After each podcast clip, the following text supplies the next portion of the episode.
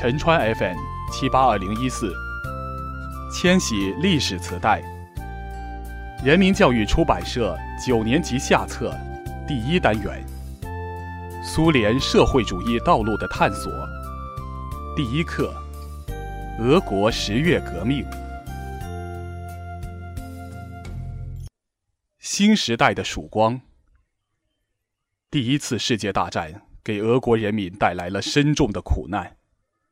大战后期，一九一七年三月，俄国爆发二月革命，推翻了沙皇专制统治。二月革命后，俄国建立了资产阶级临时政府，它与二月革命中建立的工人士兵代表苏维埃同时存在。临时政府掌握着主要权力。一九一七年四月。长期流亡国外的布尔什维克党领导人列宁回到俄国首都彼得格勒，在车站广场，他受到了成千上万工人和士兵的欢迎。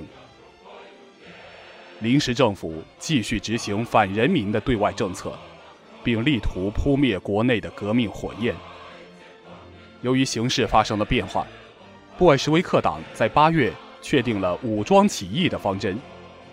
十一月六日晚。列宁秘密来到彼得格勒的起义总指挥部斯莫尔尼宫，领导起义。十一月七日，彼得格勒武装起义取得胜利。彼得格勒武装起义胜利后，俄国建立了世界上第一个工人士兵苏维埃政府——人民委员会，列宁当选为主席。苏维埃政权随即在全国范围内建立起来。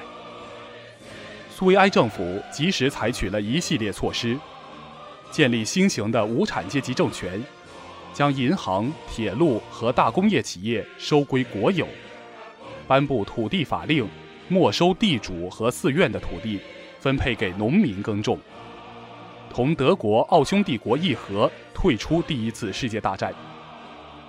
一九一八年三月，苏维埃俄国首都从彼得格勒迁到莫斯科。然而，国内外的反动势力联合起来，企图把新生的苏维埃政权扼杀在摇篮中。经过三年艰苦的国内战争，1920年，苏俄粉碎了外国的武装干涉和国内的反革命叛乱，取得了国内战争的胜利，巩固了世界上第一个无产阶级国家。